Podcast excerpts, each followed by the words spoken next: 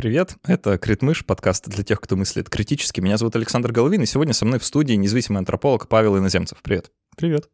Прежде чем мы с Павлом объявим тему и начнем, э, по некоторой сложившейся несколько грустной традиции вместо джингла прозвучит мгновение тишины.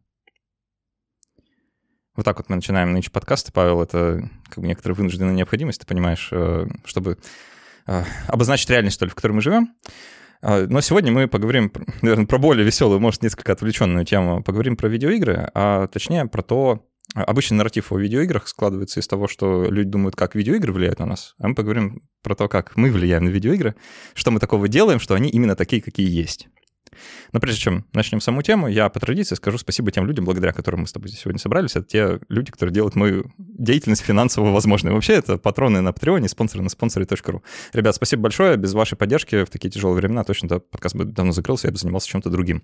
Так что спасибо вам за эту возможность, я ее очень-очень ценю и э, с большой благодарностью делаю для вас те дополнительные вещи, которые мы здесь для спонсоров и патронов делаем. А именно мы записываем расширенные версии эпизодов, порой спрашиваем вопросы, но как я тебе, да, Павел, до начала записи сказал, что э, в этот раз вопросов не будет, мы сами побеседуем с тобой еще дополнительно. Кроме того, мы проводим дискуссионный клуб раз в месяц, вот теперь собираемся с ребятами, я уже по именам почти всех знаю, а, собираемся с ребятами, раз в месяц обсуждаем разные темы. В прошлый раз мы, например, говорили про толерантность. Зашли мы слишком далеко с нашей политкорректностью или нет. Вот такое вот у нас было субботнее обсуждение, целый час мы сидим и разговариваем. Если вам такое интересно, хочется со мной общаться, с другими ребятами из э, слушателей, из тех, кто в нашем комьюнити, то, пожалуйста, становитесь патронами, спонсорами. Все есть по ссылкам в описании, вы сами все знаете. Вот, спасибо большое. Павел, ну давай начнем вот откуда. В целом, идея о том, что видеоигры как-то на нас влияют, она не новая. Да, про это много что говорили. Но э, мысль, что это разворачивается в обратную сторону, что вообще-то мы на видеоигры влияем, мне кажется, она несколько свежей. А, давай попробуем, может, описать, э, где, как ты видишь это влияние, а, в чем оно проявляется, потом давай немножко опишем, да, как угу. наш сабджект сегодняшний. Да, давай попробуем, попробуем сделать это как можно короче. А, представьте себе, что видеоигра, как и любой другой медиум, это произведение, а, которое создано людьми. Эти люди как-то мыслят. А, у них есть некие представления, предрассудки о том, как устроен мир, как устроены они, как устроены окружающие люди. И откуда они берут э, сюжеты, откуда берутся игровые механики, почему, например, вот, вот самый, например, для меня сейчас щепетильный такой момент — а вот, э, все э, набросились в свое время очень-очень давно, еще на заре э, видеоигр, на стрелялки. Да? Что, мол, стрелялки якобы обучают детей жестокости. Я как раз сейчас, при том, что я терпеть не могу стрелялки, честно признаюсь, это еще одна такая особенность вообще моей работы, что мне приходится делать вещи, которые мне не очень нравятся для того, чтобы исследовать. Вот я иногда играю в стрелялки, да, потом пью кофе. Что мне интересно в конкретно данном направлении да, искусства? Тут э, нельзя сказать жанр, потому что это происходит в разных механиках. Видеоигры, как известно, на жанры делятся по механикам. Э, Стрелялки, это... бродилки, драчки. Да, да, да, да, да. Но опять же, там где-то дерутся на мечах, где-то на автоматах, и это считается разные жанры. А, опять же, там стратегия и ролевая а, компьютерная игра это разные жанры. Но суть у них а, примерно вот та суть, которая мне интересна, это а кто те человекообразные NPC, да, неигровые персонажи, в которых можно просто выстрелить. Вот взять, прийти и выстрелить. Мне стало интересно, я стал их все по очереди проходить, обращая внимание на то, какие у них лица, а, какой цвет кожи, а, как они разговаривают, что они говорят, какие фразы произносят, которые то есть это те вещи, которые любой психолог назвал бы триггерами, да. Ну еще как они себя ведут, когда ты в них стреляешь. Тоже, наверное, хороший показатель. Да, да, да, конечно. Ну вот, например, там, я не знаю, привести в пример э, такую... Мы не будем брать игру, например, типа Макс Пейн, где все очень понятно. Это очень злые черти, которые набрасываются на тебя со всех сторон. Мы возьмем такую игру, э, которая вообще известна своим лудонарративным диссонансом, да, это то есть диссонанс между э, игрой, игровым процессом и э, тем нарративом, который игра доносит через сюжет. В этой игре в кат-сценах мы видим замечательного парня Нейтана Дрейка, который у него складываются какие-то отношения с братом, там у него есть детство, у него складываются отношения с журналисткой, сейчас не помню, как ее зовут и так далее и тому подобное. Но как только кат-сцена заканчивается, этот милый, восхитительный, замечательный Нейтан Дрейк выхватывает 15 видов оружия, как нам сообщает реклама игры, и а, вот э, компания, не компания, а новостное агентство IGN в свое время взяли, посчитали вот только за три первые игры Uncharted этот восхитительный парень убил 1833 человека в защиту нарративного диссонанса я должен вступиться. Мы просто по него говорили в одном из предыдущих выпусков э, и упоминали серию Uncharted. Э, разработчики в курсе. Да. это, это не то, что они как-то... Дракман совершенно... объяснял. Э, да. И более того, специально для тех, кто в теме, даже ачивка специальная есть. Да. Лондон нарративный диссонанс называется. Там нужно убить какое-то количество врагов, чтобы ее получить. Да, совершенно верно. То есть это действительно, это мы сейчас просто можем уйти в тот момент, что все-таки игра должна оставаться игрой, и геймплей — это ядро все-таки игры, которая которое делает игру. Это не то, чтобы самое главное или самое важное, все в игре важно. И нарратив важен, и э, лудологический вот этот вот момент, да, он важен. Э, но э, диссонанс возникает, да, и у нас, как у личностей, воспитанных в определенной культуре по определенным правилам, естественно, возникают вопросы, и эти вопросы задаются в том числе игроками. Ну, например, вот на ресурсе DTF человек пытался разобрать игру Uncharted, и он спра- задавался вопросом, почему я должен выстрелить вот в этого человека, который, например, просто нанялся охранять археологические раскопки. Это, например, он брал картинку из поздней игры, когда Дракман и компания пытались как-то все-таки нивелировать этот момент, да, например, вводя новые механики, там все-таки появился стелс, там появилась возможность но давайте вернемся в первую игру. Она в этом плане такой адский кошмар, в котором ты не пройдешь уровень, пока не перестреляешь там всех. И вот это, кстати, интересный момент, до которого я еще не докопался, вот эта фраза «right between the eyes», да, которую вот выкрикивают все эти персонажи, которые летят, как их правильно назвали, болванчики, да, которые летят зачем-то на Нейтана Дрейка со всех сторон, совершенно не ценя свою жизнь. А, и тут э, вот мне, например, услышался э, определенный акцент у этих людей, да, который, э, соответственно, говорит мне о том, здесь я упомяну, э, наверное, другого э, своего коллегу, Максима Подвального, он в свое время обсуждал постапокалипсис. И он там тоже упомянул такую вещь, как вот этот универсальный другой, mm-hmm. который часто становится вот этим вот противником в играх. А, то есть это такой человек, которого не должно быть жалко, потому что он, он в общем-то, другой. Поэтому, в общем-то, ну, совершенно нормально, что, во-первых, совершенно нормально, что он выбегает, стреляет в меня и не ценит свою жизнь, ну, потому что он другой. Во-вторых, э, и у меня, наверное, не будет особо болеть совесть, если я этого другого убью. Это, это своего рода индульгенция тебе как игроку. Если враг не ценит свою жизнь, то почему ты должен? То есть это да. а, как некоторая такая справедливость. Но здесь хочу обратить внимание, что дело-то не в играх, не только в играх. Есть универсальный да. другой, да, можно там Совершенно посмотреть верно. на какого-нибудь Толкина с его Средиземьем и орками, да. Орки — это кто вообще? Да. А, а, понятие несколько эволюционировало, конечно, конечно за там, десятилетия, но э, они там очень такого трайбл, да, вот такого племенного какого-то вида, э, говорят на какой-то тарабарщине.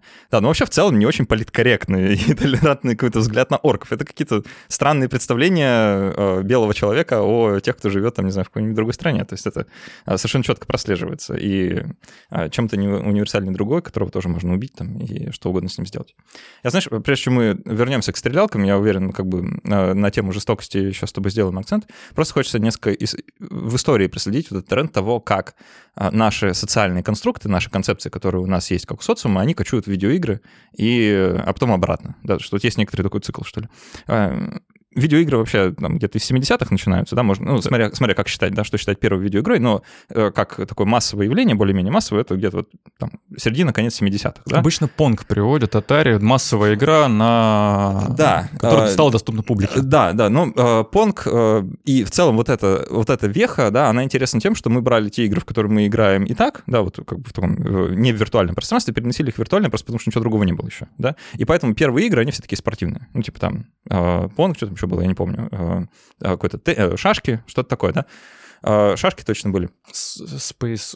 Вот, это другое. Space Invaders. Ты да, да, это да. уже чуть-чуть мы дальше перемещаемся. И вообще первая игра, такая коммерчески доступная, она называлась Space Wars. Space Wars — это была игра, это тоже 70-е, она сделана так, что вы играете за космический корабль, который летает по орбите и сражается с другим космическим кораблем, вот, и нужно там лазерами или ракетами в него стрелять. Давайте вспомним вообще, что происходило-то в 50-х, 60-х и 70-х годах. Да, и теперь зададимся вопросом, а что это всем так э, интересно было? Space Wars, а, потом Space Invaders, Asteroids, откуда все вот эти тайтлы, да, известные, каноничные теперь? Ну, может, потому что какая-то космическая гонка была, а всем был интересен космос, может, может в этом дело, дело как бы. А, и все не наоборот, да, это не то, что мы заинтересовались космосом после того, как поиграли в Space Invaders, все, все ровно да, на, э, наоборот.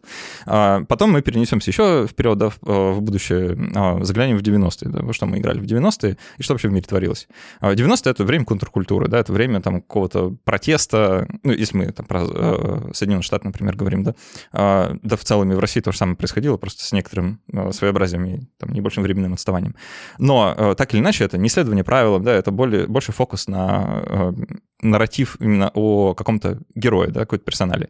В фильмах сплошные боевики, Индиана Джонс, какие-нибудь э, другие, там, Чаки Норрисы и прочие, да, ребята, которые а, очень крутые, там какой-нибудь выносят.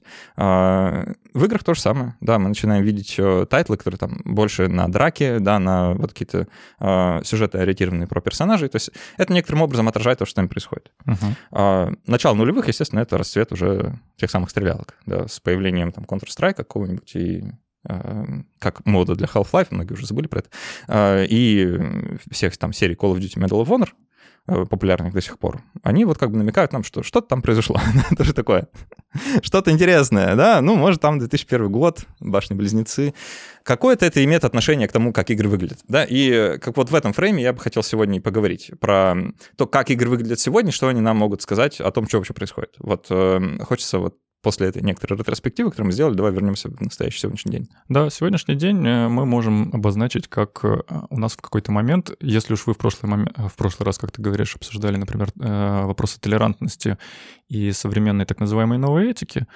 то, возможно, вы касались такого момента, как психологический поворот. Это... Вот на нашем дискуссионном клубе такого не было, но я заинтригован.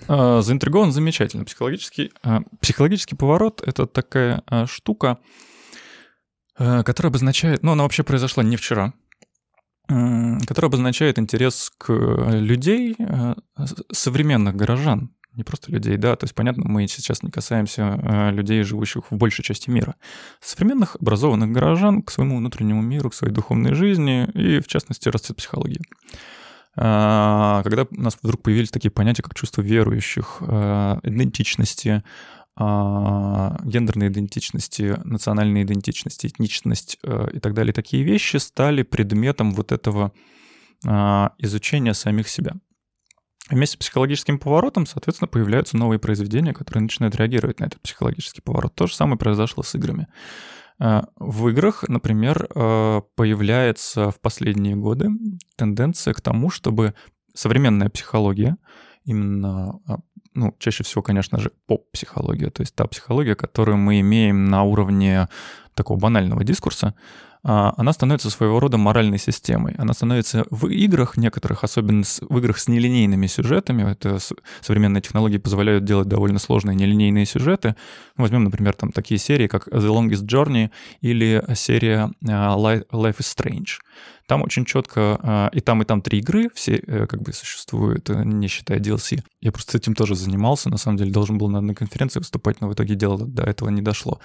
Я как раз исследовал, как постепенно от первой к третьей игры в той и в другой серии именно психология вот этого пост после психологического поворота, да, то есть вот те самые ценности новой этики становятся именно моральным мерилом того, что такое хорошая концовка и что такое плохая концовка игры. Как должен поступить персонаж и к чему игра его натал... э, подталкивает, к такому, какому поведению, да, вот есть же такое, э, действительно существует сегодня э, возможности у видеоигры э, с разветвленным сюжетом, например, вознаграждать игрока за такие-то действия и наказывать более сложным геймплеем, например, э, какие-то действия, которые она считает морально неприемлемыми. А, вот это происходит в этих играх. То есть, э, например, если вы совершаете какие-то действия, которые считаются с точки зрения современной новой неприемлемые, дальнейшие отношения с NPC у вас ухудшаются, и геймплей становится более сложным. То есть вот такие вещи происходят. Это, конечно, уже не стрелялки, это уже тема гораздо сложнее и гораздо тоньше. То есть, э, с одной стороны, мы имеем, казалось бы, такой э, инструмент воспитания, да, э, то есть, да, действительно, мы не можем отрицать того, что проблемы существуют, которые нужно каким-то образом решать.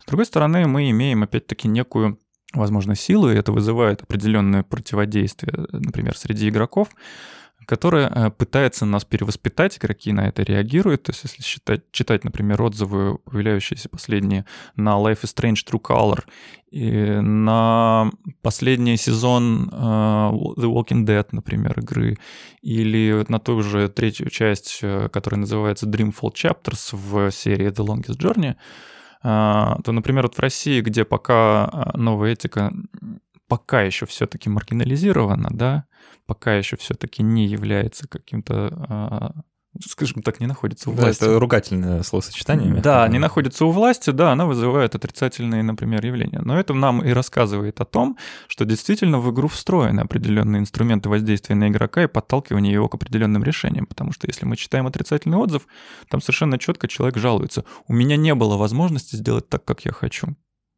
То есть игра предлагает ему на самом деле не совсем как бы широкий выбор. Она должен... Это все-таки программа. Она очень ограничена.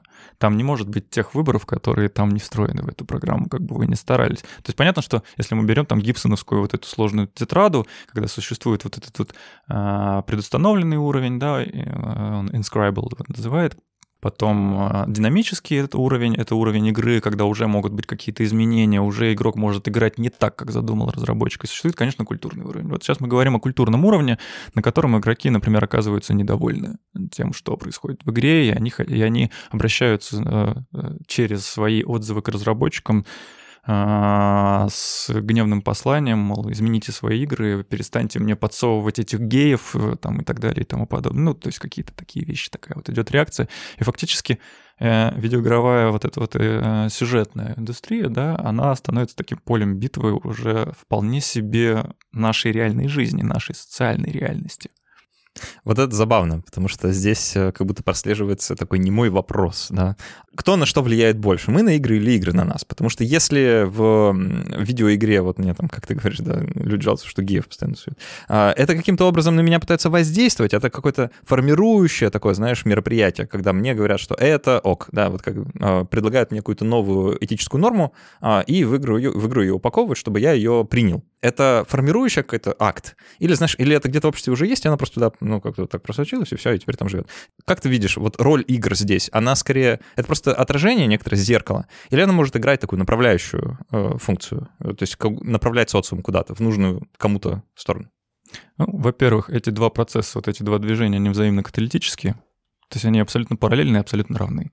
И второе, а, то есть, скажем так, судя по тем высказываниям разработчиков таких игр, а, они бы хотели, конечно. А, то есть они создали игру для того, чтобы дать людям что-то понять. Вот это очень частая формулировка, которая а, звучит, например, ну вот можно привести в пример, например, Depression Quest. Такая игра, разработанная феминисткой-активисткой, э, не помню фамилию, имени, сожалею, из-за которой в свое время начался знаменитый Геймергейт. О. Oh. Да. А, собственно, это... Анита Саркисян? Подожди, я, я нет, тоже... Нет, я тоже не помню, а, к сожалению, как зовут эту, э, эту геймдизайнерку, как теперь от нас требуют, чтобы мы говорили. Соответственно, э, это игра, в которой она бы хотела рассказать о том, как чувствует себя человек, у которого диагноз депрессия. Это, в принципе, ну, то есть человек честно признается, я хочу этой игрой воздействовать на культурный фон. Да? То есть нельзя отрицать того, что эти процессы тоже происходят. И тут получается вот это, как я еще раз повторяю, это такой взаимно-каталитический процесс. Процессы, происходящие в наших социальных играх, переходят в видеоигры, а из видеоигр переходят в социальные игры. Точно так же, как это происходит с кино, точно так же, как это происходит с любым медиумом. Вот, я хотел тоже подчеркнуть, что игры здесь э, не то чтобы сильно уникальны в этом. А если вы вспомните, например, да, что вообще является источником, ну, можно сказать, там, какой-то современной совести э, в целом цивилизованного мира, да, это не что иное, как ситкомы. Да. Ситкомы нас научили, как жить. Вот если вы в жизни не смотрели ситкомов, то вам может быть сложнее, наверное, ориентироваться в некоторых социальных ситуациях. А если вы смотрели, то вы в целом экипированы тем набором этических установок, которыми должны быть экипированы. И если посмотреть, как менялись ситкомы там с 60-х, через 70-е, 80-е, 90-е к нашим современным, можно увидеть вполне четкую прогрессию, что ли, да, какое-то какое изменение, движение. Uh-huh. И оно в целом отражает то, что социумом происходило. Но нельзя сказать, что а, это лишь э, отражение его. Это преуменьшить роль э, ситкомов, наверное, не получится, просто потому что они действительно гигантское влияние оказали на американскую культуру, и следом за американской в целом на всеобщую, да, на мировую. А, с играми происходит то же самое. То есть просто игры — это новые сериалы, наверное, по э, масштабу своего охвата, по вовлеченности людей и так далее. Да, да, да. И по поводу ситкомов тоже. Это, это ты знаешь, вот э, все-таки я, наверное, скажу то, что хотел сказать. Меня вообще удивляет немножко вот эта ситуация, в которой, несмотря на... Вот мы попытались, да, посчитать, сколько лет существует индустрия, к ней все еще существует, э, все еще такое со стороны истеблишмента, назовем его так, существует такое отношение как к чему-то маргинальному. Я часто размышляю на эту тему, почему, что не так, да, почему это гораздо быстрее произошло, например, с кино. Почему кино гораздо быстрее признали как... Э, хотя, может быть, и не гораздо быстрее, может быть, я ошибаюсь, я вот сейчас не могу так припомнить. Но все-таки, мне кажется, относиться к кино серьезно стали, ну, как-то быстрее, нет? Это хороший вопрос. Хороший вопрос. Я, да. я мало знаком с историей кинематографа, Мгм. чтобы уверенно сказать, да или нет. А, Но мне представляется, что какое-то сопротивление все равно было. А, Было, было. В целом, как, ну, тут можно опять же вспомнить, с любым другим медиумом, да, когда появились, там, не знаю, э, романы, да, люди стали читать какую-то такую романтическую литературу, люди тоже, многие были недовольны. Там, когда изобрели письменность, Сократ сказал, или Платон, я уже забыл. Платон. Платон, Платон. да, такой, вы что, вообще офигели, а запоминать кто будет? Да. Да, то есть, ну, все, вс- всегда можно найти плохое, и требуется какое-то время на привыкание. С играми, мне кажется, просто немножко иначе обстоит дело в силу того, в каком веке мы с тобой оказались. Да, что если кинематограф, да, зарождение кинематографа, это что, э, ну, какой-то пик, можно сказать, индустриальной эры, да, Э, до мировых войн, э, это, ну, вот, когда он действительно появился и приобрел какую-то массовость, да, это еще до, э, ну, до, до Второй мировой войны, точно, это все такое, такое завершение какой-то индустриализации, да, это конец 18 начало, конец 19 начало 20 века, это вот бурное время изменений постоянных. Сейчас мы в несколько ином э, качестве находимся, потому что мы каким-то образом привыкли к этим изменениям, мы их ожидаем, да, потому что вспомните э, свою жизнь вообще, вот жизнь вашу вам 20 лет назад, да, вот я, я еще все очень хорошо помню, да, мне, мне уже есть что вспомнить 20 лет назад. И 20 лет назад жизнь, представляете, была совершенно другой. То есть мы делали другие вещи, мы пользовались другими гаджетами, их вообще не было у кого-то. Мы читали другие медиа, медиа мы вообще потребляли, потребляли иначе. И игр это тоже касается. 20 лет назад я играл в другие игры, я, я играл в них иначе. И э, игры изменились, да, за это время. То есть сравнить там современную, не знаю, что там у нас вышло недавно, там, Elder Ring, да, в который я до сих пор, до сих пор не играл, многие играли, да. Сравнить Elder Ring с не знаю, первым Baldur's Gate, я не знаю, с чем сравнить даже, не с чем, э, да, то есть это такой... Ну, если мы берем открытый мир, давай Моровинт возьмем. Морвинд, э, да, да, ну это другое, Э, а- а- ну по всем качествам другое, технологически другое, э, геймплей другое, по эмоциям другое, по посылу другое, все другое. И то, что это называется одним словом видеоигра, ну это какая-то нелепость, да, скорее. А на других устройствах играется, как Да. бы. Э, Что Моровинт на современном устройстве поди запусти, да, ну хотя сейчас уже придумали умельцы. А, что в обратную сторону совершенно точно не работает, да, потому что просто технологий таких не было. А, и мы остаемся как бы с этим вот размытым понятием, ну это как вот, вот пер- передо мной на столе лежит мобильный телефон. Что тебе это вообще говорит о свойствах этого предмета? Он умеет звонить. Но это не, его не главная характеристика, как мы все понимаем, да. То, что мы называем это телефон, это какая-то нелепая случайность и странная ошибка с нашей стороны. То же самое с видеоиграми, мне кажется. Да, я как раз, как раз хотел вспомнить о том, как я вот в 2011 год я впервые еду там в одиночку в Индию. Что у меня с собой было? У меня был кнопочный телефон, распечатка в руках э, с форума indostan.ru, и э, с которым, в котором написано, какие гостиницы я могу поселиться. Потому что, ну, извините меня, а где я там интернет отка- откопаю для того, чтобы посмотреть? Я приезжаю в эту Индию, я никогда там не был вообще. Э, Я приехал, помню, посреди ночи в Дели, у меня единственное, что с собой было, это железнодорожный билет на, от какой-то станции Сарай Рахилла.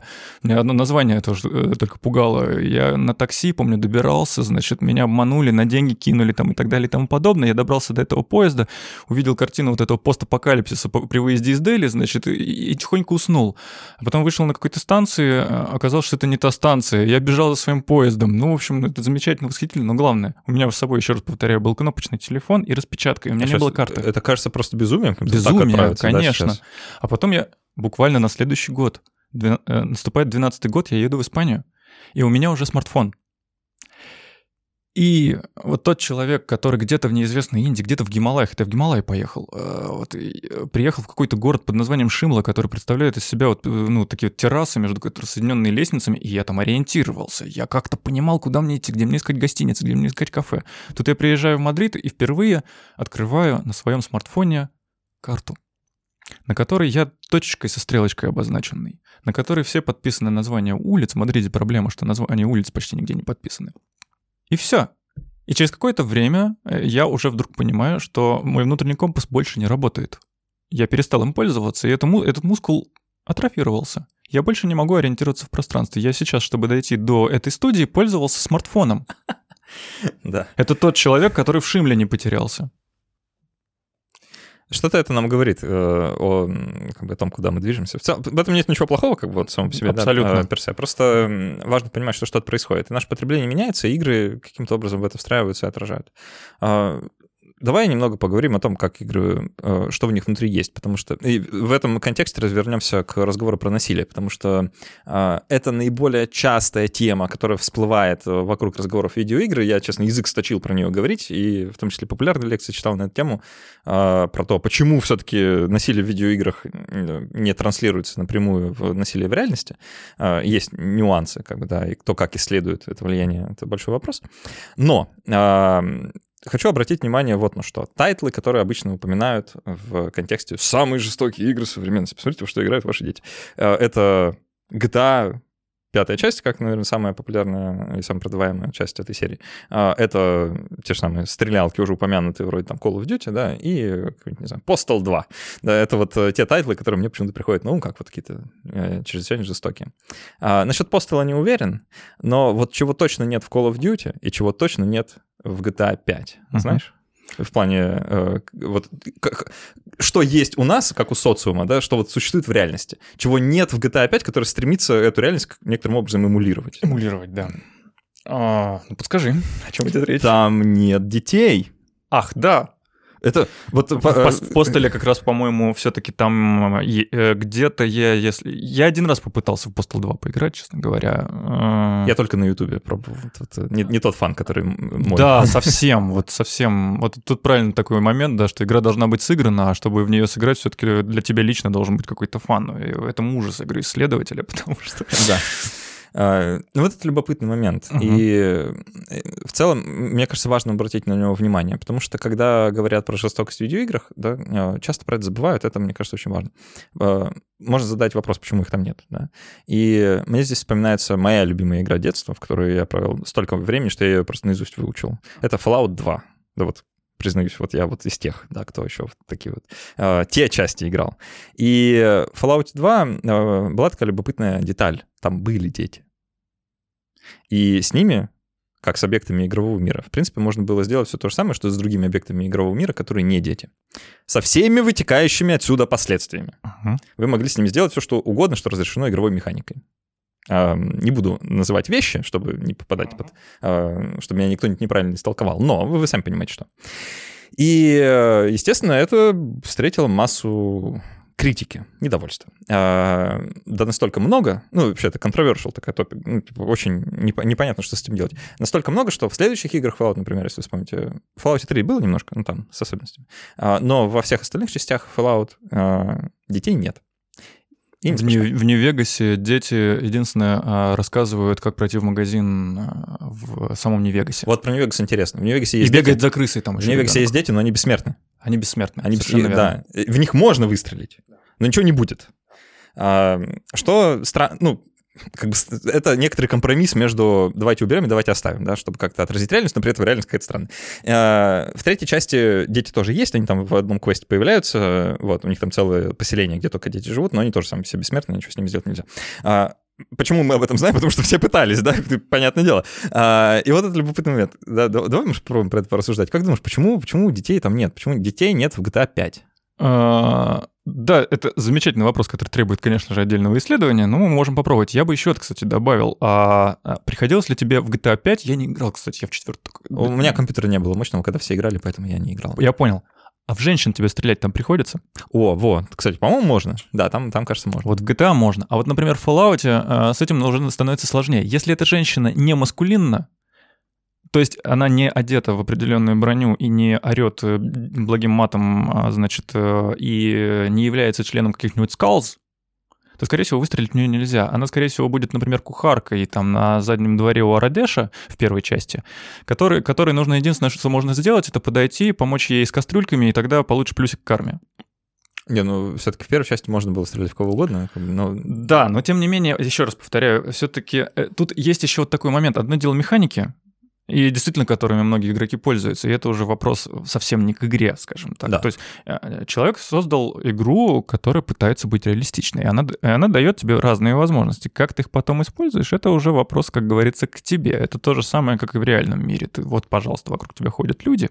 И как ты с ними взаимодействуешь, это уже твой выбор. Ты же не будешь потом бегать в церковь, кричать э, там высшим силам, что э, что ты сделал, ты неправильно устроил этот мир. Здесь примерно то же самое. Если уж ты начал играть в игру, значит, ты согласился согласился с теми правилами, которые существуют в этой игре.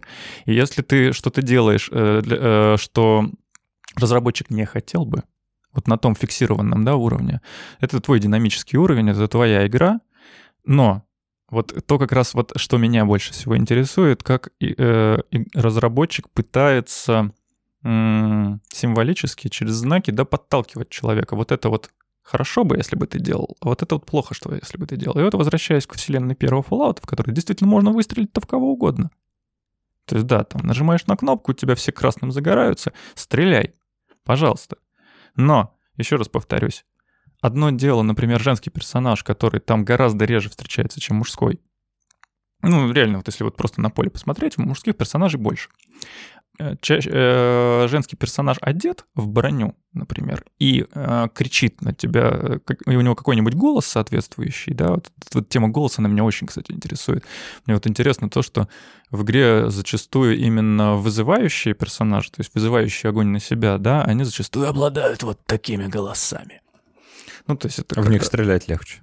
Конечно, да. То есть, кажется, ты знаешь, вот я на самом деле э, хочу возродить свой YouTube-канал, на нем все-таки сделать потом видеоролики на тему вот именно вот этих вот людей-мишеней. И в том числе вот очень хочется заранее такую шутку тебе тут расскажу. Да, вот э, вспоминаем второй сезон, второй сезон ну, The Walking Dead игры в котором есть персонаж, э, глава местного сообщества, который там охотится на группу, он пытается вернуть группу выживших, с которой сталкивается главная героиня, вот эта Клементайн, подросшая. Э, сцена, да, то есть Клементайн одна остается дома, вся группа разошлась э, кто куда, и она открывает дверь, и стоит этот человек и говорит «Привет, девочка». Ну, то есть вот у него низкий хриплый голос. Большинство выборов ведут, ну, все выборы ведут к тому, абсолютно, игра вообще очень интересно подделывается под э, нелинейную, хотя она абсолютно линейна. Вот, все выборы ведут к тому, что этого персонажа в конце убьют. И если выбрать, чтобы Клементайн стояла и смотрела, то можно даже увидеть, как его убьют. Извините, монтировкой со всеми подробностями, с кровищей, отлетающей во все стороны, а, выбитым глазом и так далее и тому подобное. И такая, знаете, знаешь, у меня получается, получилась такая грустная шутка на тему того, что обладатели подобных голосов берегитесь. Ну, получается, да, что раз в играх и в фильмах, в боевиках чаще всего, а, именно плохим парням дают такие голоса, и, соответственно, плохим дамам возвращаемся к тому, с чего мы начали, да, дают голоса, в котором, например, дама ведет себя не по-женски. То, скорее всего, ее можно, э, э, игра подталкивает вас к тому, что это как раз ваш противник. И вы либо с ним договариваетесь каким-то образом, но тогда у вас может быть минус к карме, вот это очень тонкий момент Fallout, который меня, если честно, довел в итоге до какой-то крайности безумия, потому что действительно вот это, вот это прям разработчикам хочется, что называется, в лицо ткнуть, потому что, ребят, вы вот ввели вот эту карму, в которой совершенно четко дали определенную моральную систему. И там получается, что э, место посыла убивать плохо — мы получили посыл хороших людей убивать плохо, а плохих людей убивать хорошо. Именно так. И даже э, вводится такое понятие, как вы очистили мир от этого. Это на самом деле очень беспокоящие такие вещи, да? Э, там эту карму можно фармить. То есть, ну, можно специально Кон... идти туда, где плохие люди, и вот э, Совершенно верно. устраивать им вот, вот так очищение. Вот, вот это вот, вот ты описываешь то, как игра подталкивает тебя к определенному поведению, да? То есть игра ведь это, она, ну, в данном случае, по крайней мере, она про очки, да, она про экспу, И действительно человек, который пришел туда, особенно если он отрабатывает, отыгрывает вот этого вот такого Манчкина, да, то есть человека, которого в первую очередь, игрока, которого в первую очередь интересует не лор этой игры, не исследование этой игры, а в первую очередь прокачанный персонаж, то он же будет смотреть, как ему сделать так, чтобы эти циферки-то набрать. И мы возвращаемся в том числе к дискурсу того же третьего GTA, в котором можно сначала заплатить проститутке, а потом ее убить и забрать назад эти деньги. Потому что, ну, красиво же циферки в левом верхнем углу, в правом верхнем углу-то а, а назад вернуться. Вот. И э, переходя опять же к детям, а, да, это запрет, э, вполне себе такой реализованный, то есть ну, любой разработчик прекрасно понимает, что если в его игре будет показано, как убит ребенок, то его игре конец. Ну, то есть такая игра не выйдет никогда нигде, скорее всего. Либо она выйдет с таким маркером, да, который, собственно говоря, заглушит продажи. Разработчика и издателя интересуют продажи произведений, которые создаются. Соответственно, а, это социальное табу. Социальное табу на убийство, на сексуальное, а, сексуальные отношения. То есть, ну, представь, хорошо, нельзя убивать детей. А представь, если какой-нибудь разработчик вставит в игру, что там можно к девочке пристать. Или начать, например, с ней разговор о сексе.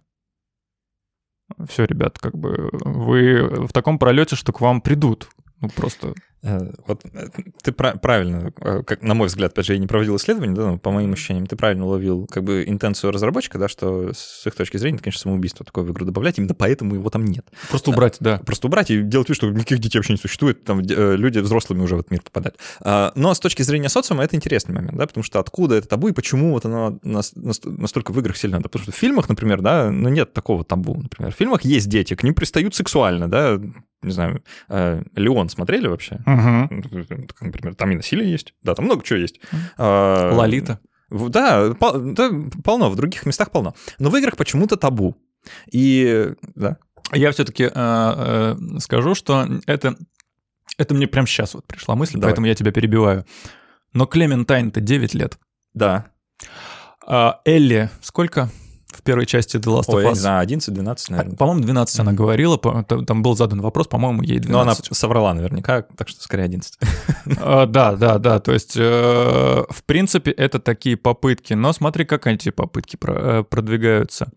Во-первых, этими персонажами, ну, э, за исключением там нескольких моментов, вы не управляете. Чаще всего они оказываются у вас под опекой. Клементайн вы управляете в самом-самом конце, и потом в следующих играх да. И вот тут начинаются вопросы. То есть это действительно храбрость разработчика э, взять и следующие все игры посвятить уже этому ребенку, потому что, например, когда выходит последний сезон, Final Season, да, который уже вышел после э, исчезновения старой э, Telltale, я вот не помню, упоминалось ли там сколько ей лет, э, но, по-моему, она там очень молода. Ну, прям ну, очень... меньше 16, я думаю, там Да. И там нам дают возможность выбрать, например, партнера или партнершу. Mm. То есть тут как бы приходит, опять же, вот эта новая этика, говорит, да, э, мы даем вам возможность сделать выбор, это прекрасно, смотрите, выбор это прекрасно, и это прекрасно, действительно, хотя это вызвало просто ну, гору возмущений в России, опять же. Вот.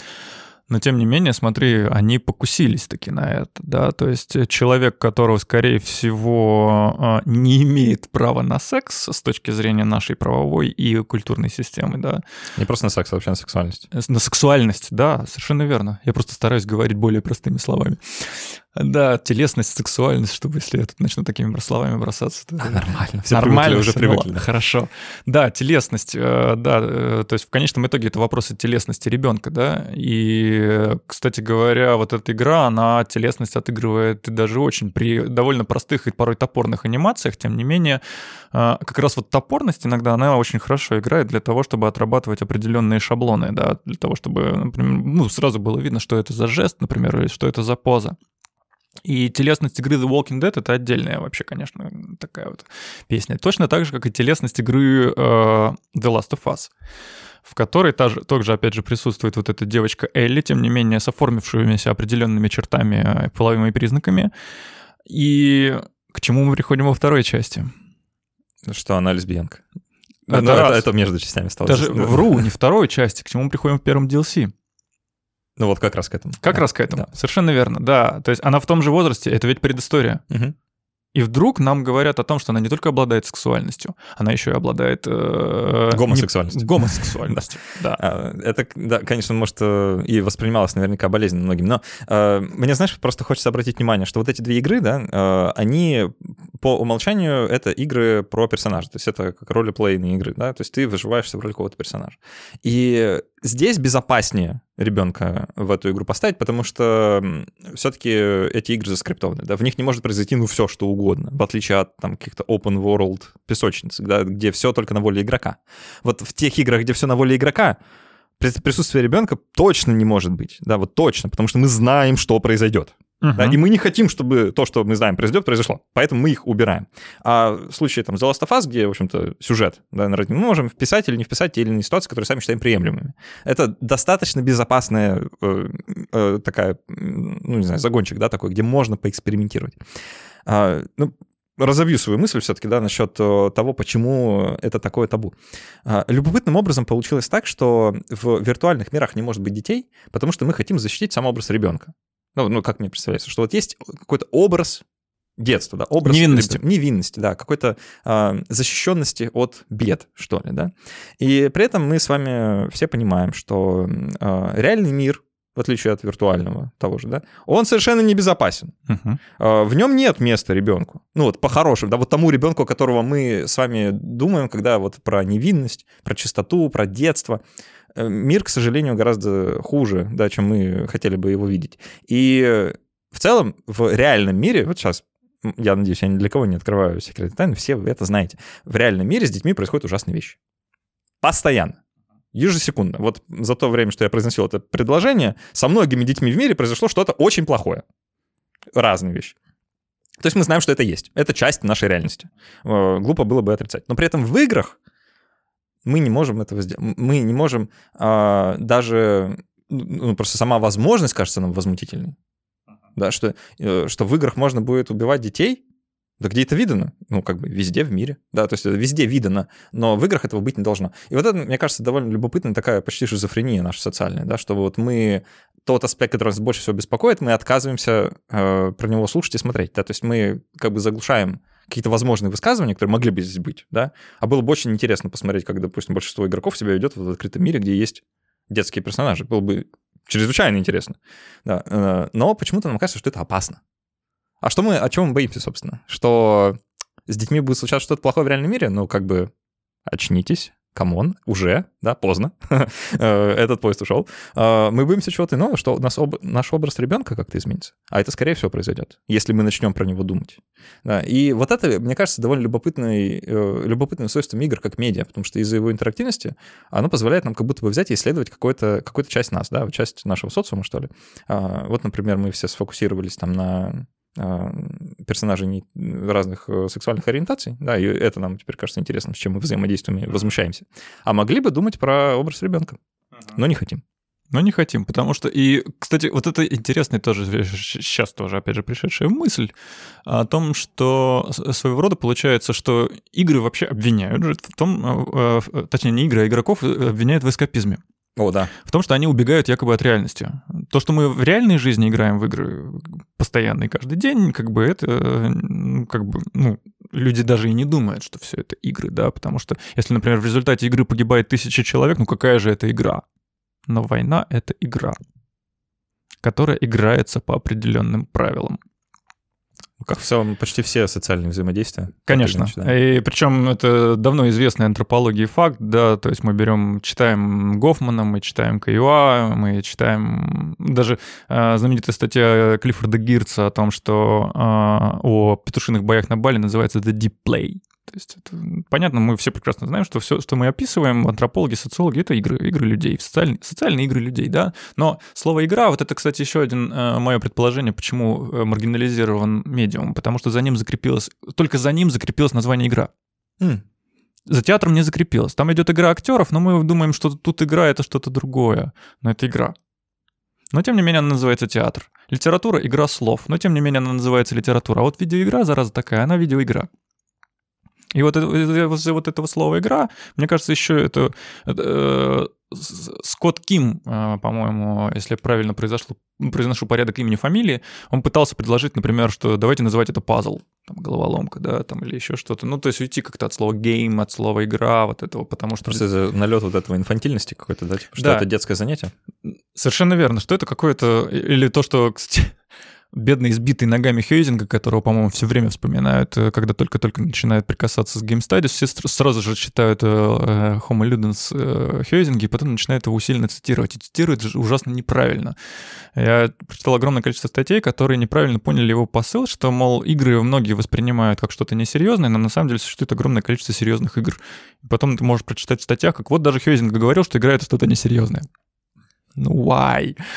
Ну вот, то есть, и вот возвращаясь к вопросу э, вот этого эскапизма, да, то, то есть вы, с одной стороны, обвиняете в том, что игроки убегают в какую-то другую реальность, но с другой стороны, вы не позволяете эту реальность сделать более реальной. Действительно, я с тобой абсолютно согласен, более того, что мне, как всякому геймеру, наверное, иногда э, хочется все-таки побыть в шкуре геймдизайнера. Более того, я уверен, что этот медиум отлично подходит для репрезентации антропологических исследований. А, вот я, я исследовал, да, вот у меня три поля.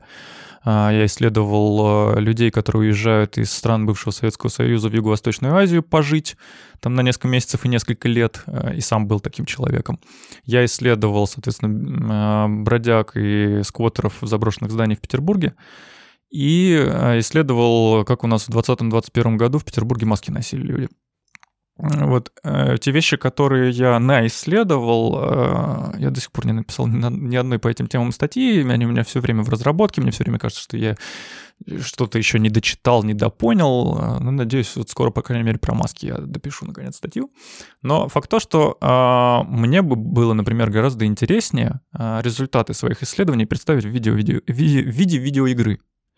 И, кстати, если кто-то из слушателей вдруг э, хочет в чем-то в подобном поучаствовать, welcome. Я, мне будет очень интересно посотрудничать с людьми, которые занимаются каким-либо образом, какими-либо аспектами разработки. Если вы действительно считаете, что это интересно, можем попробовать посотрудничать. Контакты в описании. Да, да, да, обязательно, обязательно, потому что я действительно сейчас нахожусь в таком поиске. И действительно очень хочется, чтобы в этих играх не было вот этого эскапистского момента. Мне действительно хочется, чтобы в игре были все эти возможности. И мне действительно интересно посмотреть было бы потом уже а, на то, как люди играют в эту игру. Я, знаешь, под конец нашего разговора позволю себе покритиковать вот эту вот эм, презумпцию насчет того, что люди играют в игры, чтобы сбежать от реальности, просто чтобы, так сказать, на этом остановиться и закрепить. А, вот это отношение к видеоиграм как к чему-то несерьезному, как попытки сбежать от реальности, запереться в виртуальном мире и там себе быть кем-нибудь, а, она настолько далека от, от действительности, что ну, это просто странно так думать теперь. А, обращу ваше внимание, дорогие слушатели, на то, что мы давно живем в виртуальном мире. Вот все мы, да, мы пользуемся виртуальными девайсами, вы сейчас слушаете подкаст, который к вам распространяется. Черт пойми как да, вот как он до вас дошел. Ну, там есть технологии RSS, интернет, протоколы, TCP/IP, вот это все. Кто бы мог подумать, что мы с вами в таком мире окажемся. И те социальные взаимодействия, которые у нас сегодня есть, да, зум-колы разные, я не знаю, там э, мессенджеры, э, чаты групповые, э, общение в онлайн-играх, это все часть нашей повседневности. Да, я не помню дня, когда вот последний день, когда у меня был, когда я с телефоном не взаимодействовал, я его не помню. Это было давно, у меня телефона, наверное, не было, да, это был последний такой день. А мы все живем в виртуальном пространстве, так или иначе. И люди, которые будут после нас, им жить в еще большем виртуальном пространстве. Оно будет все еще больше вырастать одно в другое, и считать видеоигры эскапизмом, ну, блин, а из чего мы сбегаем еще раз, да? Как бы, если вы ни, никуда не выходите... От других как, игр. Какой же это эскапизм? То есть, ну, это, не знаю, это как считать фильмы про, не знаю, вот, я вот документалки люблю смотреть про Вторую мировую. Эскапизм, что ли, да? Ну, в каком-то, да, да. в каком-то смысле, да. а с другой стороны, в общем-то, про нашу всю ту же самую действительность. То есть это э, очень странная идея сама по себе. Я а... даже, если позволишь, еще пробью дно, как антрополог, да, то есть э, я вам хочу сказать, что мы в виртуальном мире живем даже давнее, чем ты сказал, потому что, э, в принципе, вся наша культура — это виртуальный мир. Не зря, например, вот мы живем сегодня в, в национальных государствах, да, это концепция, которая существует всего там 200-150 лет.